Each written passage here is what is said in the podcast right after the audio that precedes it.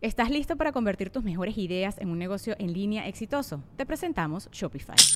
Tal vez no lo sabías, pero nuestro podcast More Than Mamis es un negocio y lo empezamos por supuesto para desahogarnos y hablar sobre la maternidad, no para convertirnos en expertas de ventas y del e-commerce. Así que sí, necesitábamos ayuda para vender nuestro merch y poner en marcha nuestra tienda. ¿Y cómo suena con Shopify? Llegó otra venta. Shopify es la plataforma de comercio que está revolucionando millones de negocios en todo el mundo. Ya seas un emprendedor desde tu casa o desde donde sea, Shopify es la única herramienta que necesitas para iniciar, administrar y hacer crecer tu negocio sin dificultades. Con Shopify puedo gestionar pedidos, envíos y pagos desde cualquier lugar, brindándote toda la información y estadísticas de tus ventas al detalle. Regístrate para un periodo de prueba con tan solo un dólar al mes en shopify.com barra sonoro, todo en minúsculas. Ve a shopify.com barra sonoro para llevar tu negocio al siguiente nivel. Shopify.com barra sonoro. Estás escuchando Leyendas Legendarias, parte de Sonoro y Producciones sin Contexto. Bienvenidos otra vez. Eh, Borra está riendo de Ram, no sé por qué. Porque creo que se equivocó el pendejo. ¿Se equivocó de toma? No pasa nada, mira, no, todo bien, todo bien. Puso mi cara. Ah. Sí, dijo, empezó con Joe, ¿va? Sí. No pasa nada, güey. No, no, no. Sí, Está bien bonito. Sí, sí. claro. Se Es- queja. Es el eye candy, güey. Es que volteé y lo me dice, Su clásica señal de Sí. Simón, la cagué. Sí, tienes que escribir la señal porque acuérdate que la mitad de, Apuntar. de nuestro Apuntar. medio y lo apuntas y lo Y haces. esa es cara de inocencia. No te olvides de nuestros audio escuchas este Sí. clásicos. Los que son, que los que escuchan puro audio y Podcast, que no puristas. están. De los ayer y puristas. Puristas de podcast. Los que no saben quiénes somos y luego en persona nos dicen, ah, tú eres Lolo. Le digo, no, yo no soy Lolo, güey, es, es Borre. Y luego se la creen porque no saben quién Sí, es cada quien. A mí me pasó en este vía Ashley Flowers de Crime Junkie Ajá. y no la reconocí. Hasta que me la presentaron, dije, oh, es tu cara. Nunca la había visto en mi vida. ¿Qué cosas? Pero en cuanto habló, dije, es- oh my God, es Ashley Flowers. Ya Simón. entiendo cómo nos reconocen por la voz. Simón. Y pues los dejamos con el episodio 183 de Leyendas Legendarias. Con nuestras voces. Las tres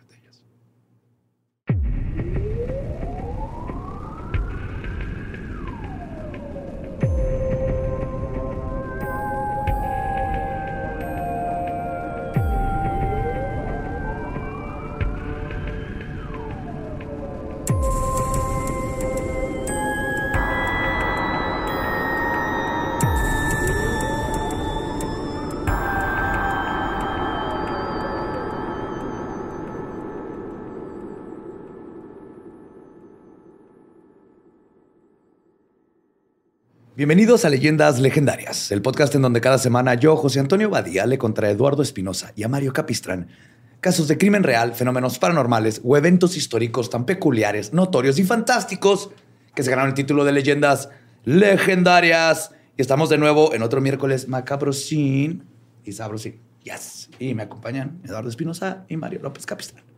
Es correcto. ¿Qué andamos? Te acompañamos. Ya casi sin voz. Borre que se fue ahorita, estaba sentado y luego se fue y ya volvió. Ya volví. Pues ya nos acompaña. Fui a hacer un trámite burocrático A tu- allá, a, a mi allá. más allá, güey, Simón. A tu más allá. Simón. A tu dimensión alterna. Qué miedo, ¿va? Sí, güey, todavía hasta allá tienes que andar así. Es lo que más nervioso me pone en la vida. Pero iba a ponerme un pantalón, pero dije, no, short. ¿Por qué me voy a poner pantalón a la verga? Claro. Claro. Tú Quiero usar short, yo quiero usar short, güey. No estás en primaria. Simón. Stick it to the man. Tú enséñales.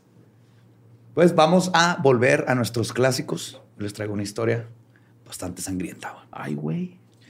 Alaska se caracteriza por su gran belleza natural. Kilómetros y kilómetros de tundra, montañas espolvoreadas de nieve y las auroras boreales. güey. Y por ser el chiste de, de tu compa el Godín que dice, vámonos a Alaska, Alaska Guamas. Fuck you. Yo me voy a hacer Eso- los Y luego el otro de, nos vamos en la Kawasaki, ¿no? sí, pues, no falta, güey. You también tú el de la Kawasaki. Sí, sí, más tú el de la Kawasaki. Se trata de un paisaje espectacular, pero manchado por un pasado terrible.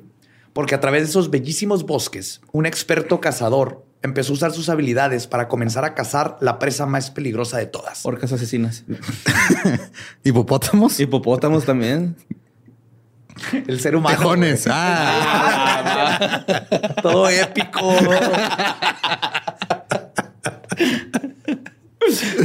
Hoy, Honey Patchers, güey. bueno, sí, sí, yo le tendría más miedo a un honey badger. Hoy les voy a contar la historia de el Butcher Baker, o el panadero carnicero, mejor conocido como Robert. Bimbo. ¿Conocido ¿Cómo- como quién, cómo- perdón? ¿Cómo se llamaba? Robert Hansen. Robert Hansen. Hansen. Robert Hansen. Como Hansen. Un saludo a Hansen si nos está escuchando. güey. ¿Sí se llama Hansen? Hanson. ¿Quién? ¿Los niños? Hanson. Hansen. Uh, va. ¿De qué estás hablando? De Hansen, el de Pulso GNP, nuestro amigo. Ah, no, güey, es es que no es Hasen nada más. O Hassan. Ah, es que está raro tu nombre, güey, pero te queremos un chingo, güey.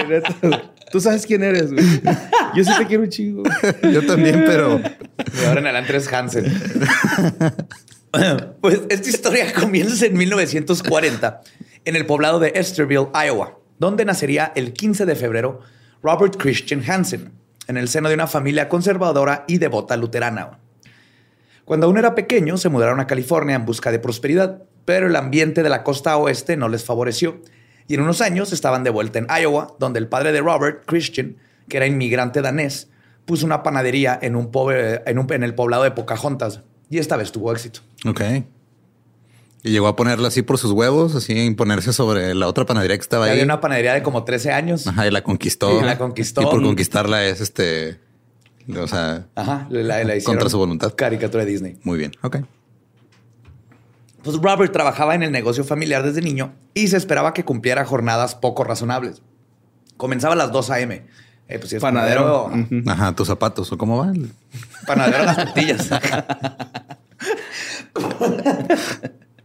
Comenzaba a las 2 a.m. y terminaba cuando era momento de ir a la escuela. Era una carga de trabajo muy grande y Robert se quedaba dormido en la escuela con frecuencia. Esto provocó que, a pesar de ser relativamente inteligente, nunca destacó académicamente. Entonces está siempre jodido. Christian Hansen era un hombre severo, como padre y como empleador.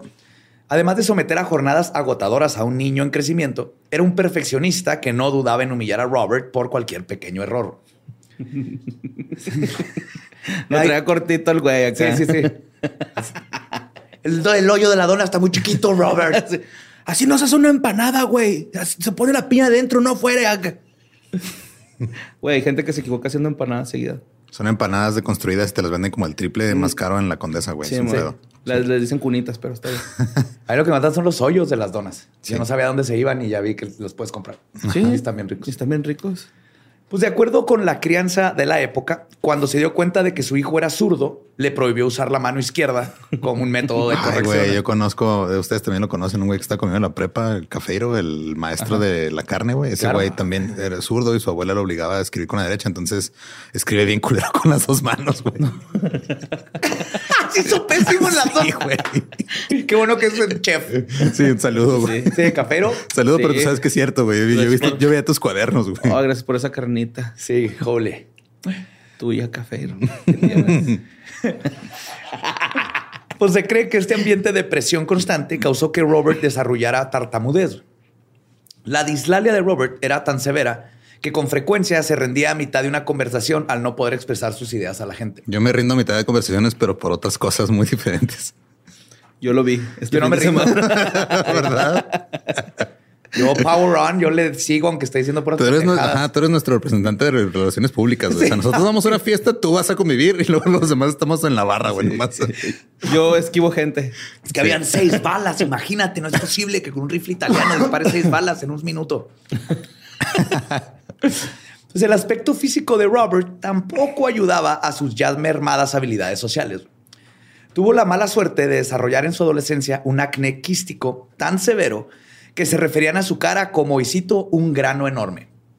Pues qué bueno que era panadero. O sea, iba más o menos por lo mismo, ¿no? El cara de telera era. Era un grano así, nomás gigante. Las cicatrices de este brote de acné lo seguirían toda la vida, convirtiéndose en parte de su identidad. Es que sí es bien traumático ese pedo, güey. Sí, yo tuve acné en, en prepa, me metí a trabajar en un lugar así sin sol. Y donde tenemos que limpiar unas máquinas enormes que usan polvo de papa. Es una litográfica. Entonces, las hojas cuando la imprime, echa como un polvo de papa a la máquina para que no se peguen una con la otra. Súper ¿Almidón? finito. Pues no sé, ¿es almidón? No sé, güey. Yo tampoco, no sé qué era de papa. El punto es que estuve todo el verano trabajando ahí y cuando regresé a la escuela tenías un chingo de acné. Todos los poros tapados. Ajá. Y lo peor es que me dieron así, te dan como yodo, porque fui al dermatólogo. Me tenía que poner yodo en la cara, te pinta amarillo. Y, una- y cuando íbamos de viaje de fútbol, Sí, es así, amarillento. pues en las noches la cara estaba amarilla, así totalmente y ardía bien culero. Bart, Bart Simpson, vas para adentro.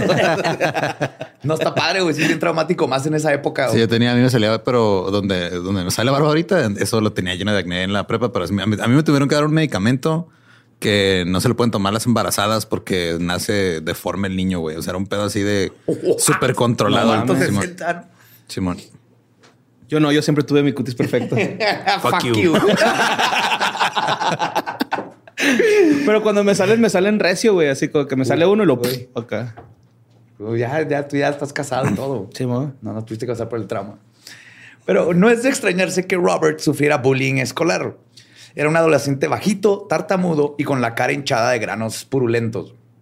No podía socializar adecuadamente porque debía pasar todo su tiempo libre en la panadería de la familia. Entonces nunca logró conectar con su entorno. Los Hansen, además, eran demasiado religiosos y conservadores, incluso para los años 50. Aun cuando Robert hubiese podido entablar relaciones sociales más normales con sus compañeros, particularmente con las compañeras, mucho del esparcimiento adolescente no estaba bien visto ahí en la esfera familiar. Pues no, no tenía ni, este, no se sentía ni bien con el mismo para poder ligar. Ajá, si llegaba a ligar, la familia no lo iba a dejar. El pobre vato estaba en un infierno. Pero Robert se adaptó al aislamiento social dedicándose a hobbies que pudiera hacer solo, como la arquería y la cacería. Se hizo buenísimo para cazar y usar el arco. Se volvió diestro en el manejo de la ballesta e incluso... Sí, apenas te iba a preguntar que con cuál. sí, ballesta. También usaba arco normal, pero la ballesta fue su... No, que si lo sea con la zurda o con la derecha. O sea, pues ya, las dos, ¿no? No sabemos. Es que Cafeiro se quedó tartamudo, güey. Digo, es- este güey, no, Cafeiro no sabe escribir, güey. A lo mejor este güey casa diferente, ¿no? Pero está bien, continuemos. Voy a, voy a continuar. Perdón por esa interrupción. Este, ah, incluso apareció en los récords de caza de Pope Young. Ok. Cazó el, un este como ram, un carnero, Un el más grande en ese tiempo que se ha casado con arco. Este, pende No, o sobre... sea, no tú. Sí, no te Ram. casaste con ningún narco, güey. Sí, tú estás bien, Ram. Pero pues todos estos logros se iban a, a caer en la sombra güey, con el tiempo, porque con el tiempo se convertiría en todos los alrededores de Anchorage donde cazaba en su área de caza personal para algo más nefasto. Cuando se graduó de la preparatoria, comenzó a salir con una chica de la iglesia y mantuvo su trabajo en el negocio familiar. Sin muchos otros este, prospectos, su vida pudo haberse mantenido como la de un hombre promedio en un pueblo pequeño del medio oeste.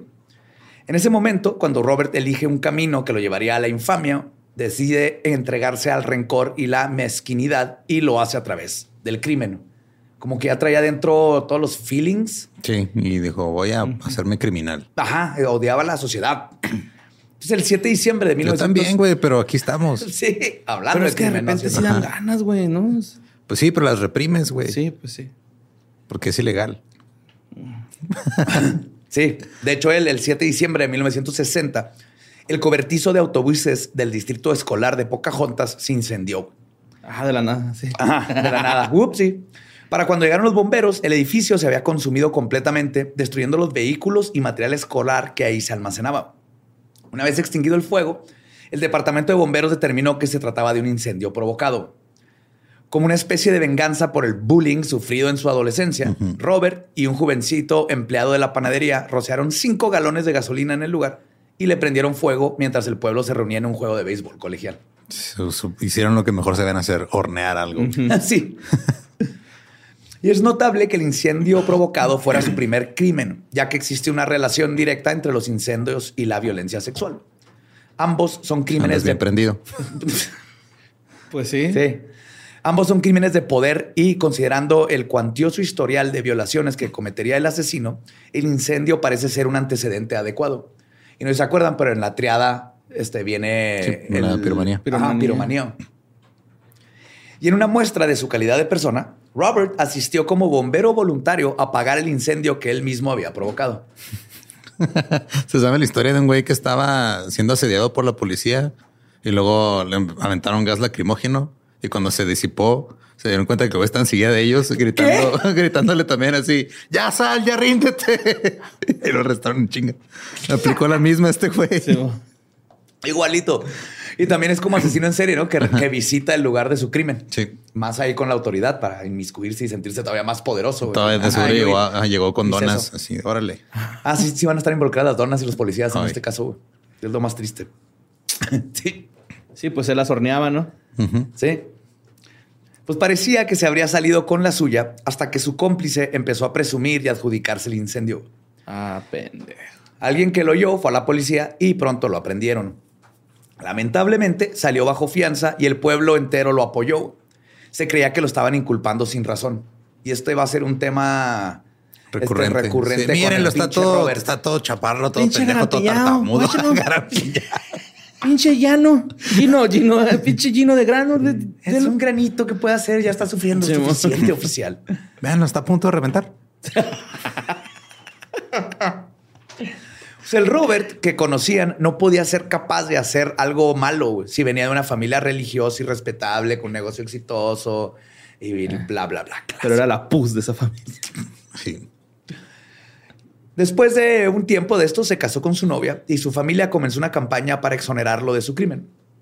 Su padre lideraba los esfuerzos para defenderlo, pues que también salió en fianza, pero había que ir a corte. güey. La fiscalía solo contaba con la confesión de su cómplice y el testimonio de otro empleado de la panadería al que habían invitado a formar parte del crimen, Ok. pero que nunca fue, porque se tuvo que quedar a hacer los panqueques o no sé qué más hacen. En el juicio, Robert se declaró culpable, pero pidió benevolencia en la sentencia, pues se mantenía firme a que estaba siendo inculpado.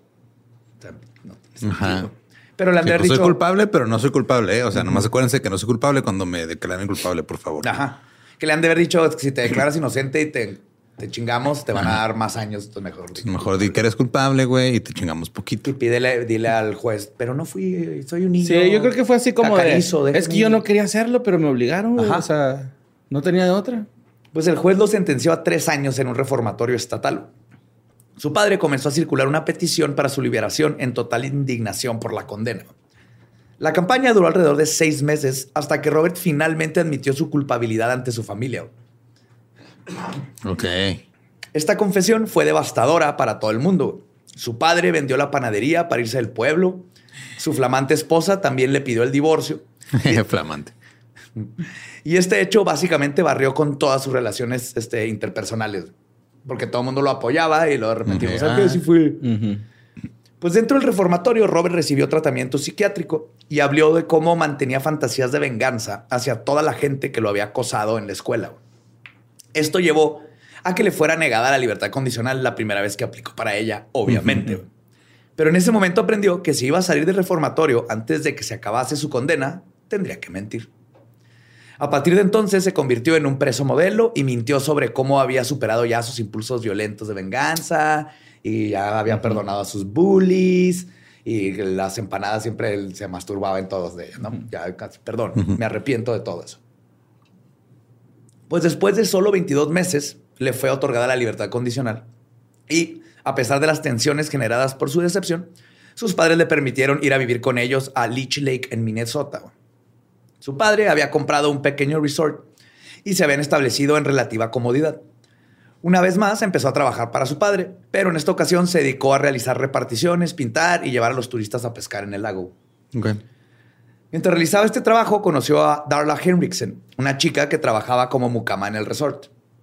Darla y él se casaron y se establecieron en Minneapolis, llevando una vida relativamente normal. Robert siguió dedicándose a la panadería y Darla estudió para ser profesora en educación especial. Aún dentro de esta vida que pudiera ser o parecer satisfactoria, Robert no podía estar tranquilo sin delinquir y fue atrapado robando equipo para pesca, robando de su trabajo y de una tienda departamental. Bueno, más por deporte. Sí, el siguiente paso de los asesinos en serie, ¿no? Pequeños crímenes, como que necesitan el, el high, el rush. Y al tratarse de robos menores, la policía no presentó cargos o nomás lo dejaba ir. En 1967 decidieron mudarse a Anchorage. ¿Sí? Sí, sí, no. Yo me estoy imaginando los retratos hablados de los del criminal. Con su donita y una caña de pescar. Alaska en esa época pasaba por un boom industrial y poblacional. Se trataba de la construcción de un gaseoducto importante que había traído a muchísimos obreros y creado una población flotante que no necesariamente se quedaba mucho tiempo, que obviamente es la definición, ¿no? Pero la disparidad de género en el lugar pronto comenzó a ser un problema. Habían demasiados hombres y pocas mujeres. Porque obviamente los que se iban punta la chingada Alaska a, a poner un tubo a menos 22, pues era puro vato que no le quedaba de otra más que agarrar Sí, trabajo, trabajo, poniendo menos 22 tubos. Entonces mucha gente vio en esto una oportunidad de negocios. Enseguida la ciudad se llenó de bares topless y clubs de striptease con nombres pintorescos como The Great Alaskan Bush Company, Nice. The Tongue. el Arctic Fox y Wild Cherry. A la verga. Ok. Ese es este, es 100% de crueldad, ¿no? Libre de crueldad Puro Bush vegano. y de colores. Y el estado era laxo con la prostitución y la zona roja de Anchorage, que se llamaba el Tenderloin District. No mames. Ajá, el distrito Tenderloin, Ajá, sí. corte de carne. Eh, es en estas circunstancias eh, donde Robert comenzaría a fraguar sus planes. Comenzando en 1971 con el, invento- el intento de violación de Susie Hepburn, una recepcionista de 18 años a quien Robert vio de lejos subiendo a su auto. La siguió hasta su casa y entró con el pretexto de pedirle prestada su guía telefónica. Todavía no había. Una vez dentro del apartamento, le invitó a salir, pero Susie, como cualquier persona cuerda, dijo que no y dio por terminada la conversación. A ver, vamos al grano. No vas a salir conmigo. O sea, ¿sí vas a salir conmigo porque vas al grano? o- No, no, no, no, no me estás entendiendo. Vamos al grano. No voy a salir contigo. Es que exprime bien tus ideas, por favor. Perdón por exprimir, que diga insistir, pero salte de mi casa. Días después, mientras Susie se estacionaba dentro de su unidad habitacional, Robert saltó de entre los arbustos y le apuntó con un arma. Ella gritó tan fuerte que alertó a su roommate, quien vio la escena desde la ventana y llamó a la policía. Este güey la obligó a subir a su carro, pero no pasó mucho tiempo para que estuvieran rodeados de patrullas. Así que en pánico, Robert salió del auto y huyó a pie. No llegó lejos, por supuesto, y fue detenido caminando cerca de la escena. Susie lo identificó de inmediato cuando lo llevaron a la comisaría. Cuando la policía registró su auto, encontraron un revólver calibre 22 debajo del asiento del conductor. Güey. Sí. Sí. Y le fincaron cargos por asalto con un arma mortal. Ok. En, el intento, en un intento por justificarse, Robert dijo que mientras conducía comenzó a sentirse mareado y entonces decidió bajarse a caminar. Luego, lo que le pasó es que le dio un blackout y lo último que recuerda es ver a Susie y los policías. Entonces bajó por aire fresco y lo... Ajá. "What, traté de secuestrar a alguien oficial. Yo no me acuerdo. Sí, o sea, me mareé y en vez de tomarme un dramamine, intenté, intenté secuestrar a alguien. Hey, mi doctor me lo recetó. No mames. No, a pesar de los claros signos de ser un peligro, la fiscalía lo dejó ir en la espera del juicio, debido a que sus abogados argumentaron que era un padre de familia, dueño de un negocio y ciudadano modelo. O sea, ¿cómo ya Ajá, ya son dos, güey, ¿no? son dos? Y aparte esto Ajá. ya es un intento de secuestro. es un nivel alto como para que lo dejes en libertad este, condicional. No condicional, en libertad en lo que está el juicio. Llegó el, el abogado con una charola de pan, les dio a todos los que estaban en la corte y luego ya les dijo, ese pan que comieron hoy lo hizo él. ¿Ustedes creen que una persona que puede hacer este pan podría secuestrar a alguien a mano armada? No, este Kruller, esto es de una persona que jamás le haría daño a alguien. Esto no es de un crulero. Ah, Pues no queda muy claro cuál es la relación entre ser un dueño de negocio y ser capaz de cometer un secuestro, pero al parecer para los de Alaska y las policías de ese tiempo, eso tiene todo que ver. Es que también, o sea, el contexto es, es muy importante el contexto de que es un boomtown, porque en los boomtowns dejaban que todo el mundo hiciera lo que fuera mientras estuviera Produciendo la- dinero, ¿no? produciendo el dinero la, la economía, güey. Sí. Siempre era un cagadero. O sea, sie- también este, o sea, que siempre que encuentran este petróleo en algún lado y mandan a un chingo de gente, Se hace un desmadre. Se hace un desmadre bien feo, pero como genera dinero, no pasa nada. ¿Eh? Tiene sentido. Pues su respetabilidad de ciudadano modelo no pareció detenerlo a la hora de secuestrar a otra mujer en diciembre de ese mismo año. Patty Roberts, de 19 años, estaba por entrar a un café en el centro de Anchorage cuando Robert la abordó de la nada. Entre tartamudeos, le invitó a salir y cuando Patty lo rechazó, él sacó su arma y lo obligó a entrar a su carro. Condujo hasta un motel a las afueras de Anchorage donde la agredió sexualmente. Ah, no mames. Sí. Y ahí ya cumplió, pinche. O sea, está esperando su juicio por el Ajá. otro secuestro. Ajá, y ya está. Cuando la llevó hacia el espeso bosque de las, este, de las afueras y le pidió que se arrodillara, güey. Patty usó todos sus recursos para convencerlo de que no la matara. güey. Le dijo que no iría a la policía, que ella también tenía un hijo pequeño al cual quería, pues, tenía que cuidar, que él era un buen tipo, que era puesto y que era muy bueno en la cama. Wow. Sí, muy lista. Ajá. Sí, apelando a su ego, bien cabrón. Sí, muchas veces funciona con estos, este, con estos güeyes narcisistas. Le dijo que hurgara en su bolso para que obtuviera la información de dónde vivía y eh, su familia como una especie de seguro. Así que llévate mis identificaciones. Si voy con la policía, tú sabes. Vas, me vas. chingas. Algo de los ruegos de Patty convenció a Robert, ya que no anotó las direcciones en un pedazo de papel y la llevó de regreso al café donde la secuestró en primer lugar. Perdón. Patty no le contó a nadie lo que había ocurrido. Obviamente, como sucede en muchos de estos casos, la vergüenza y la dificultad para lidiar con esta información que le podría caer a su familia, a ella como persona, le previnieron hablar e ir con las autoridades, que es algo que pasa mucho con las víctimas. No fue hasta que Patty vio la noticia de una chica encontrada congelada en una zanja que hizo la conexión entre lo que le ocurrió a ella y la Y posibilidad de que el tipo que la había secuestrado lo habría hecho antes y probablemente seguiría haciéndolo después. Pues la chica congelada era Cecilia Van Santen, de 22 años. Había desaparecido a finales de diciembre después de pedir aventón para llegar a una tienda de conveniencia y tiempo después la habían encontrado desnuda, con heridas de arma blanca y con las manos atadas a la espalda. La necropsia indicaba que estaba viva cuando la lanzaron a la zanja y logró arrastrarse varios metros antes de morir de hipotermia. Fuck. Ay, güey. Sí. Pues Patty aquí ya dijo, no mames, no puedo dejar un animal ahí suelto. Fue y denunció el secuestro y la agresión sexual. Llevó a la policía al motel donde la había retenido Robert y pudieron validar su identidad en la recepción. Enseguida lo arrestaron y le pidieron que vaciara todos los contenidos de su cartera. En ello encontraron una verdadera arma humeante, un papel donde estaba escrita toda la información de Patty. Todavía lo traía en la cartera. Robert siguió con su conocido acto de fingir no sabió, no saber de dónde salió el papelito. Oficial, es que yo no sabía de dónde salió el papel. Se da tratamudo.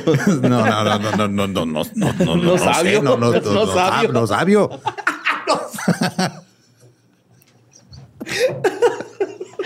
Yo también dije, pero dije, no, no se lo va a perdonar. Llegaste caca. Ah, no, no Bala perdona, fría, güey. bala fría, no perdona. perdonan, papi. Con Lolo me siento en la zanja así. congelando en el Queriendo hipotermia. escapar. ¿Qué hice? ¿Por qué le di armas? Y oyendo recursos humanos. es que Lolo nos, nos dice un chingo de cosas. Nos hace bullying. Terminando de grabar siempre vamos a recursos humanos. Lástima que yo soy recursos humanos. Creo que tenemos que rehacer la empresa. güey.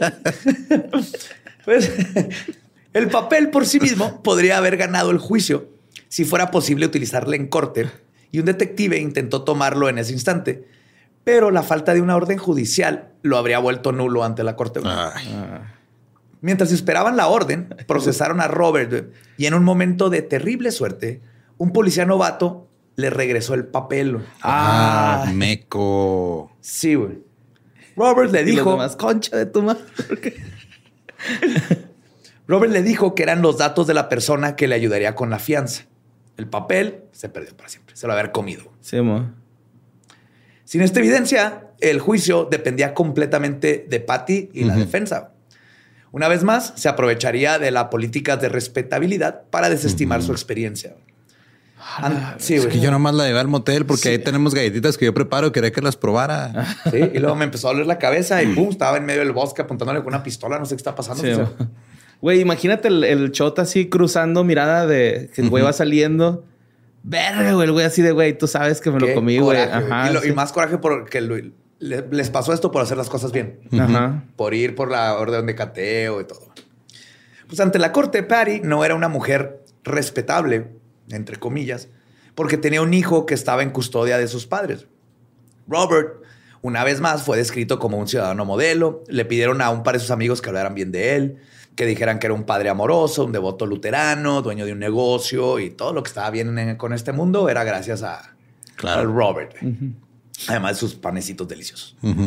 La fiscalía hizo un trato con Robert. Si no se oponía a los cargos por el caso de Susie Heppert, desestimarían los cargos de violación y secuestro del caso de Patty. What the fuck? Ajá, agarra estos cargos menos severos y, Y te quitamos lo- la violación.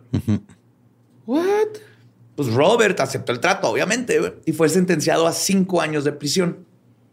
Pero. No sé. Pero después de solo tres meses fue elegido para libertad condicional. Tres meses. Tres meses. Sí, oigan, saquen al panadero, güey. Fue a la panadería hace rato y pinche dona estaba horrible, güey. Ese güey que dejó no, no la arma, güey. Me ¡Necesito un bolillo! no podemos comer menudo sin bolillo. Llevamos tres meses sin poder comer menudo. ¿Qué está pasando en este pueblo? Dale, güey. Pues que lo atraparan en- en estos crímenes no hizo nada para detener a Robert en su misión de depredar mujeres. Solo lo hizo más selectivo. Se dio cuenta que la sociedad y la ley serían laxas con él y su fachada de hombre respetable. También descubrió que si lastimaba a mujeres que no eran consideradas decentes, sería mucho más fácil salirse con la suya. Se dio cuenta de que, güey, Sí, yo mo. tengo carita de niño bueno, no me van a hacer nada. Ujú. Y si me voy contra mujeres que trabajan en tables o así, reputación, ajá. no les van a creer ni madre. Fue así que decidió hacer del distrito Tenderloin su coto de casa personal. Mientras conducía de ida y vuelta para ver a su oficial de libertad condicional, Ujú. que tenía que seguir reportándose, que no estoy matando a nadie, sigo haciendo pan, todo bien. Admiraba a sus posibles presas en el centro de Anchorage. Las mujeres que trabajaban en los clubs y bares toples eran parte de una población más o menos nómada. Era difícil que se denunciaran todas las desapariciones y aun cuando lo hacían, no siempre se contaban con datos correctos de la víctima. Muchas mujeres pues, iban, nadie las conocía hasta que empezaron a trabajar y se, muchas se iban Ujú. y como no tenían amigos ni nada, no sabía si había desaparecido o No nomás, fue a nomás se había pueblo. mudado a otro lado, Simón. Y además, pues en estos trabajos, por como es, tienes que estás en la ilegalidad y eh, entonces te cambias el nombre. Entonces, eso es un problema muy grande siempre con este tipo de casos, como lo Green River Killer. Sí. Había muchas mujeres que, era de, "Eh, pues que se llama Ruby Roundhouse. No sabemos cómo se llama de veras, no sabemos ni quién son sus papás. ¿no? Pues cuando las amigas o empleadores de una chica llegaban a la estación de policía a denunciar la desaparición de alguien, solo contaban con su stage name, no su nombre real. Y por ejemplo, la policía siempre era de, "Sí, seguro se fue de la ciudad. Déjalo, anoto en mi máquina de escribir Sí, invisible. pum, Déjame le doy el papelito a Robert Hansen. Era una práctica común que las mujeres que trabajaban en un establecimiento también, y cito, hicieran la calle en la cuarta avenida. Y en esas circunstancias se encontraban aún más desprotegidas porque ya estaban solas. A pesar de todos los problemas legales de Robert, su matrimonio no se había disuelto ni conflictuado. De hecho, ya tenía dos hijos con Darlow. Damn. No, no puedo creer que lo logró, güey. Era una práctica común en la pareja que ella se fuera de viaje con los niños el verano entero y él se quedara a trabajar.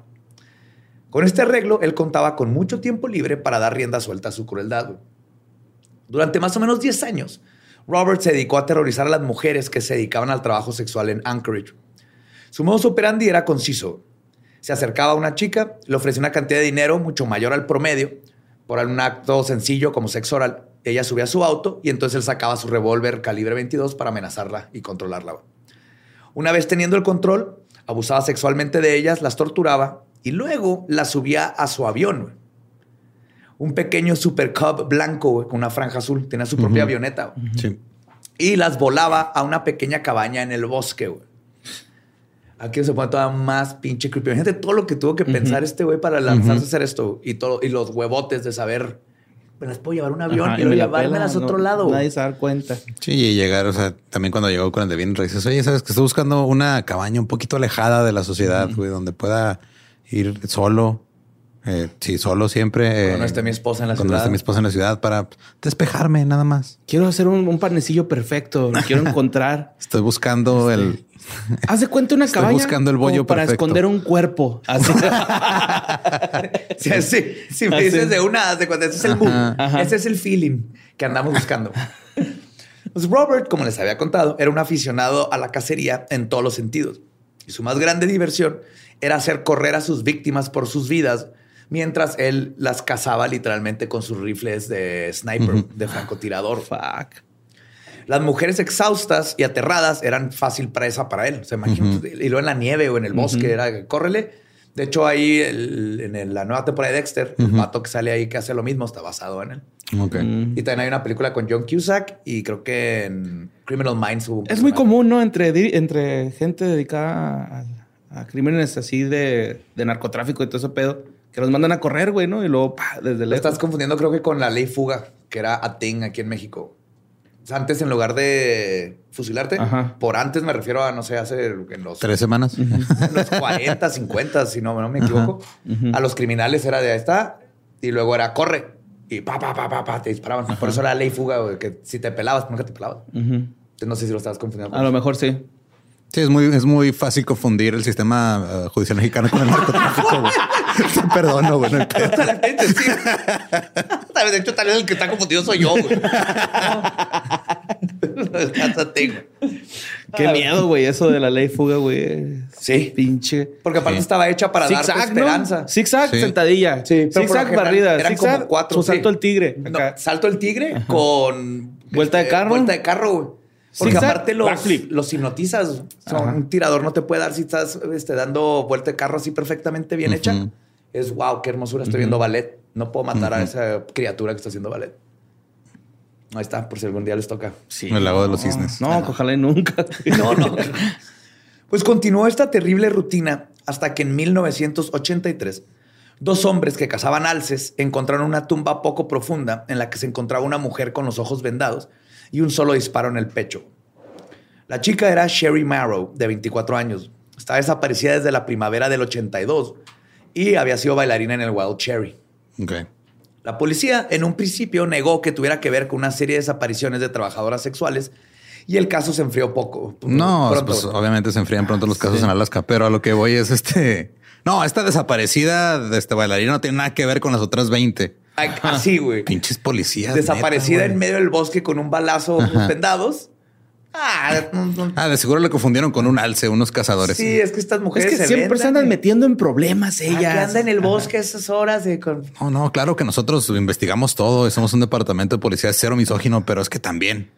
Sí, Mira, ¿Quién? ¿no trae nada? Así, ¿no? Que sí que- sí. Pero un detective de la unidad de homicidios de la Policía Estatal de Alaska llamado Maxine Farrell, que había estado presente en la escena del crimen de un cuerpo no reconocido, pero apodado Electuna Annie en el 80, pensó, él sí dijo, no, aquí sí hay similitudes demasiado grandes para ignorarlas. Aquí está pasando algo. Deja tú, este, están matando a muchas mujeres, es, está- están este, relacionados. El detective Farrell logró conectar el caso de desaparición de otras cuatro mujeres. Roxanne Eastland, Lisa Futrell, Joanna Messina y Sue Luna. La posibilidad de un asesino serial, asesino serial se hizo tangible cuando Cindy Paulson, otra trabajadora sexual de la zona, fue encontrada corriendo desnuda y con las manos esposadas en el centro de Anchorage. Ella denunció una agresión sexual por parte de un hombre que en un inicio había contratado sus servicios y después la amenazó con un arma e intentó hacerla subir a un pequeño avión superclub blanco con una franja azul. Y de hecho, leí este vato, por ejemplo, en sus confesiones, dice que cuando las escogía, que él no las escogía, que ellas lo escogían a él. Pues dice, yo sí las respeto con el trabajo, pero pues, iba y se metía a los strip clubs, pero en cuanto se le acercaba una de ellas a hablar con él, para él eso era el clic de, ah, no es una mujer honesta, tengo permiso de hacerle daño. Verga, Así qué se pedo. justificaba a él mismo. Si yo no hice nada, yo no estaba sentado Ajá, en un strip club. Y cuando llega la stripper a hablar conmigo, ah, mira, qué, Sí, no qué Sí, ¿Y dónde confesó eso? ¿Con Jordi Rosado también? Así funcionan las ventas, ¿no? Ah, pues la denuncia de Cindy no llegó a ningún lado en lo judicial, a pesar de tener una descripción sólida del auto, del avión. la avión. casa, el avión y de Robert Henson, güey. Oh. Se les dijo, es un vato cacarizo con lentes que tiene una avioneta con una cabaña en el bosque. Su casa es esta. Su carro es tal. No. Resulta que los policías conocían a Hansen porque le regalaba pan Las todos los días. Le regalaba las donas, güey. Ay, güey. Sí, a huevo que iba por ahí, güey. Sí, güey. Mira, es que los estereotipos, güey, a veces están ahí por. Sí, están por algo, güey. Yep. Y justo, o sea, el estereotipo aquí es, no era, no era que no le creyeran a ella que alguien le hizo algo, sino que ellos consideraban que Robert era una buena persona y que ni de pedo podría ser un asesino. O ponle que a lo mejor pensaban es que, a ver, o sea, si lo metemos a la cárcel, no vamos a tener pan todos los días gratis. Ajá. Sí. No, Yo- suelten al pitayas, güey. Ya estuvo, güey. Ya estuvo pan todos los días. Hubo, pero que captar Dexter siempre llegaba a regalar donas, ¿te acuerdas? Sí, y por eso nunca sospechaban de él. Sí, güey. Ajá. Pues, además, Hansen le pidió a un amigo suyo que mintiera por él para generar una coartada y la policía una vez más decidió creerle. güey. Sea, alguien sí se le acercó, oye, güey, ¿dónde has andado? No, ya con mi compa pescando, Simón. Ok, gracias por la dona, bye. Pero cuando en septiembre de 1983 el cuerpo de Paula Golding fue encontrado flotando en el río Knik, la policía al fin comenzó a poner los ojos, ahora sí, directamente sobre Hansen. Ya llevaba como, ¿cuántas víctimas llevaba para este, para este entonces? Claro. O sea, como El mínimo que iban 6, 7 Ajá. conoce- Conocidas. encontradas. Ok. Encontradas, porque ahorita vamos a ver que está muy cabrón. Pero era el único. Es Alaska, güey, es Anchorage. O sea, había mucha gente y todo, pero era el único sospechoso. güey. La Sí. única razón por la que no le estaban investigando era porque Les daba donas. es el vato pues, bueno de las donas. güey. Pero aquí ya no lo podían negar. Para que vean la amabilidad, los va a llevar muy lejos. Sí. Sí. Atrapas más policías con donas que con caca. ¿o ¿Cómo es?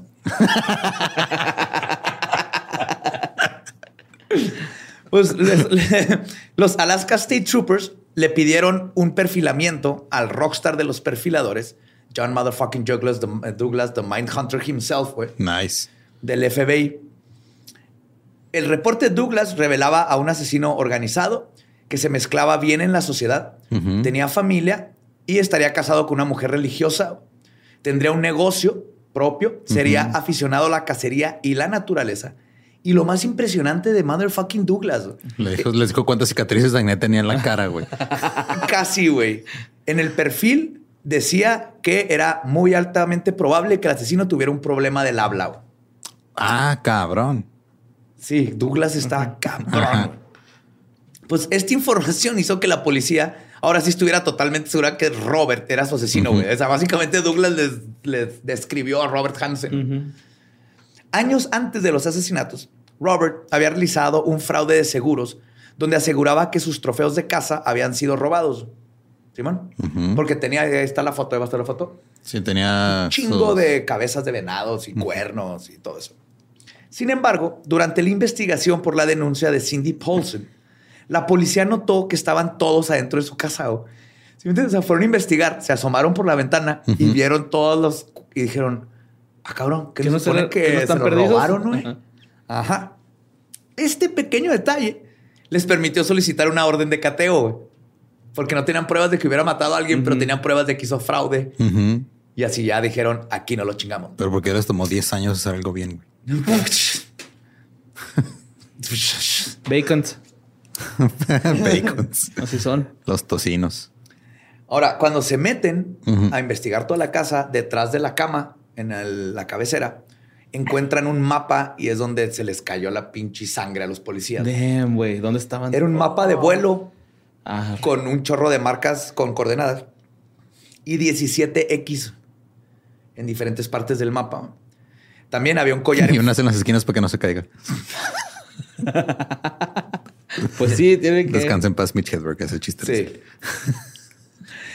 Y ah, también encontraron un collar en forma de pez que pertenecía a otra mujer desaparecida llamada Andrea Altieri. Ok. Entonces, el 27 de octubre de 1983 lo arrestan afuera de su panadería. Porque aparte vieron que varias X coincidían con los cuerpos, Los cuerpos que ya habían encontrado. Pero lo cabrón es Fuck. que, güey, ¿por qué 17? 17. güey? Ujú. Robert se declaró culpable de cuatro asesinatos de los 17 que se estima que cometió por el mapa, Porque es la única forma de estimar 17. güey. Ujú. Fue sentenciado a 461 años de vida, De prisión. de prisión más vida. Bueno, qué culero que te sentencien a vivir 400 años también. Yo me quiero a los 80. No quiero quedarme favor. tanto tiempo. Pero con esto se fue más que sólida la, la evidencia. Y este, creo que, ah, que te digo, fueron 461 años más, Más. vida. Ajá. O sea, de que si llega a sobrevivir 462, De todos modos, sigue ahí. de todas maneras tiene que quedarse toda su vida. Ajá. Así, 463, ya va a salir chin. No, no, también te falta hacer el resto de tu vida aquí. Y aparte, como allá este, el verano dura un chingo, güey, y el invierno también. Es un pedo contar los años. Sí, es cierto. Y los días. Ajá. Pues se llena de vampiros. Cuando dura 30 un mes de noche. Hay mucho Y vampiro. osos. Y, raves. Raves, chamanes, Yes. miel, sangre. Pues, fue ahí en la prisión en donde murió en el... Se lloró como inicio de un reportaje de Faltelson. güey. Raves, osos, sangre, fútbol. miel. Esto es Anchorage, Alaska. y luego llegó tenemos que meter un Sí, vergazo. vamos Digo que murió a los 75 años de edad en el 2014 por causas naturales. Entonces mínimo sí estuvo un buen rato ahí pudriéndose. Aún así, solo se lograron recuperar 12 cuerpos. No mames. Y Hansen negó ser responsable de varios de los crímenes, incluyendo varios de los cuerpos encontrados con sus X. Entonces, de todas nunca se hizo responsable de todo. De lo que hizo. Ajá. Pero si mínimo son nada más de esas X, faltan todavía cuerpos que encontraron. Ok. Estoy hablando de. Todavía el 2014 se murió, ya no hay forma de, de que confiese. Pero en octubre del 2021, una mujer conocida como Horseshoe Harriet, era el, el nickname que le pusieron, ¿no? Como Jane Doe, pues era el- como la conocían en el strip club, Horseshoe Harriet, víctima de Hansen, al fin fue identificada gracias a su ADN. O sea, ahorita el año pasado. Su nombre era Robin Pelkey. Tenía 19 años cuando fue asesinada a principios de los 80. Y aún con, y, aún y con la pésima actuación de la policía en esos tiempos, hoy hay esperanza. Y el Buró de Investigación de Alaska sigue investigando los demás cuerpos no identificados para poder darle nombre a las víctimas. O sea, lo- le quitaron lo de cold case y, y tienen ahí un equipo que sigue buscando más que nada las identidades Ujú. y pues, los cadáveres que pueden faltar. Damn. Y es terriblemente triste que la ocupación y las percepciones sobre las mujeres que Robert depredaba hicieran tan difícil su captura. El paralelo entre cómo veía Hansen a sus víctimas, como estas mujeres no respetables, y cómo la policía dejó visto que pensaban igual con su inacción, es algo que tristemente seguimos viendo hasta el día de hoy. Porque al final de cuentas, pues ya también lo pudieron haber detenido.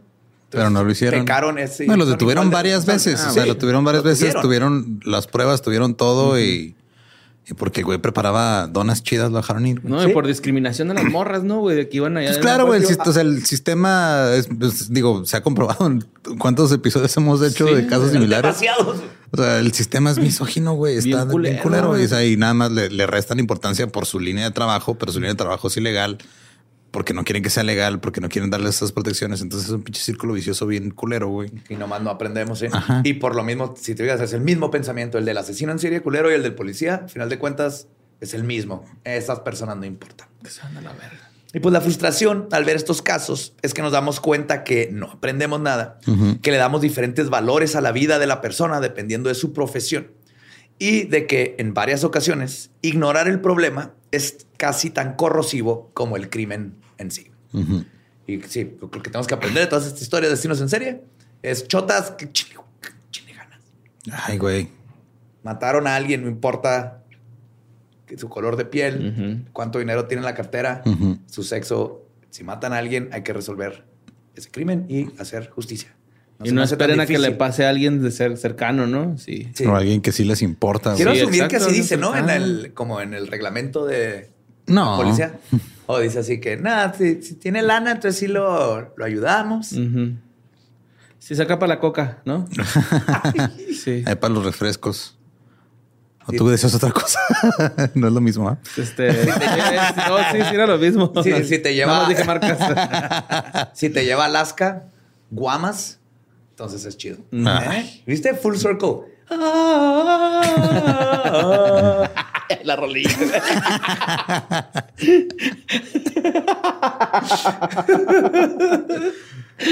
Ah, güey, pinches policías. Ay, sí. Los que no hacen su trabajo. Sí, hay, hay policía, Que, ¿no? sí, güey, pero sí, eso es un pedo de que prácticamente todos los asesinos seriales pues son o sea, gente que encuentra su tipo de víctima, ya sea por raza, color, estatus social, este económico, les dejan menos importancia y digan, no, pues es que Y te fijas, todos los que hemos hablado se, de- se dieron cuenta de esto. Simón. O sea, es- ahorita es común saberlo, especialmente lo que nos gustan estos temas y hablamos de ellos. Pero en más en los tiempos, mm, esa brecha no se nota hasta que la vives, ¿no? O sea, los que están viviendo saben que la policía les vale verga. Ujú. Pero un depredador vos no, no sabe eso, pero en cuanto ve que no le pasa nada y no le pasa nada, dice, ah, yo Va no a me salgo de seguir, aquí. seguir. Sí, de aquí soy. Aquí es el buffet, me- ajá. ajá, de aquí Sí, es como cazagoles, ¿no? Ese pedo, güey. De, Sí, ándale. Nomás con esas morras, güey. Sí. Las que se me acerquen. Y eso lo aprendieron porque maté a una y no me hicieron. No me agarraron nada. con una en la cajuela y hasta me dejaron ir. Sí, pues. Sí, luego también se inventan sus pinches este, parámetros pendejos para justificarse. Ah, no es que ella se me acercó primero, güey, pero tú ya sabes que ibas a matar al que se te acercara. O sea, estás justificando un, una pendejada. Este, es este enorme. narcisismo Sí, que ajá. es yo no soy el malo, tengo un problema, pero no es mi culpa.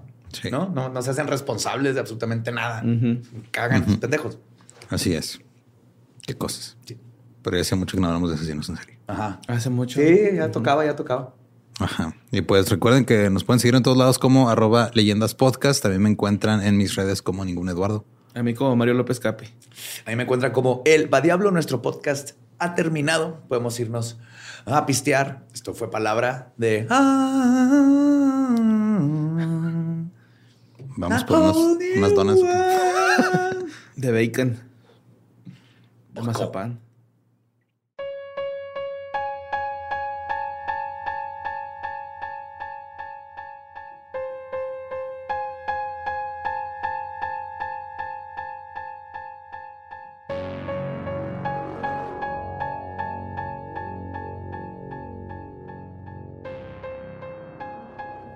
Y ese fue Robert Hansen, el panadero carnicero. Sí, es panadero carnicero. Sí, porque era primero pa- Panadero y luego carnicero. carnicero de noche. Ajá.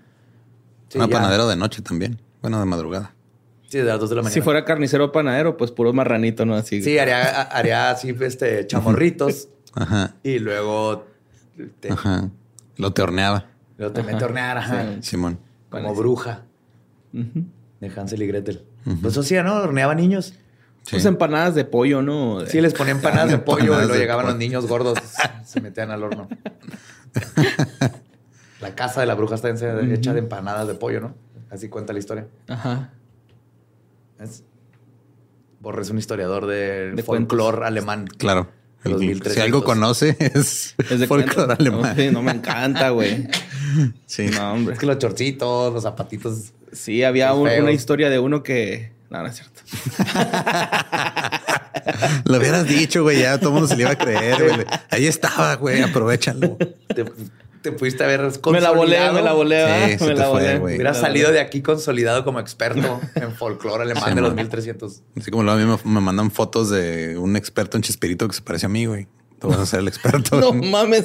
No las has visto, ahorita se las enseño, güey. Sí, yo veo que un debate entre tú y el conde sobre folclore alemán. Alemán. Simón. Ah, me lo llevo de se calle, güey. Ya se cantó aquí, la gente lo va a empezar a pedir y pues a tener que hacer. Va a tener que ir con- A dos de tres caídas, güey. Ajá. Ni modo, mi conde. Y pues eso fue este, no les den pan a los policías porque luego se distraen de su trabajo. Denle pan cuando terminen su trabajo. bien. Sí, como Todas recompensa. Sí. Como recompensa, por favor. Y sigan escuchando esto cada miércoles. Y mañana historias del más acá. Oh, sí. Y ya, es todo. ¿Es todo? Todo, todo por hoy. Espero hayan disfrutado este caso. Yo no lo disfruté, pero, Ni yo. Huele a pan. pero se me antojaron unas donitas. antojó unas donas.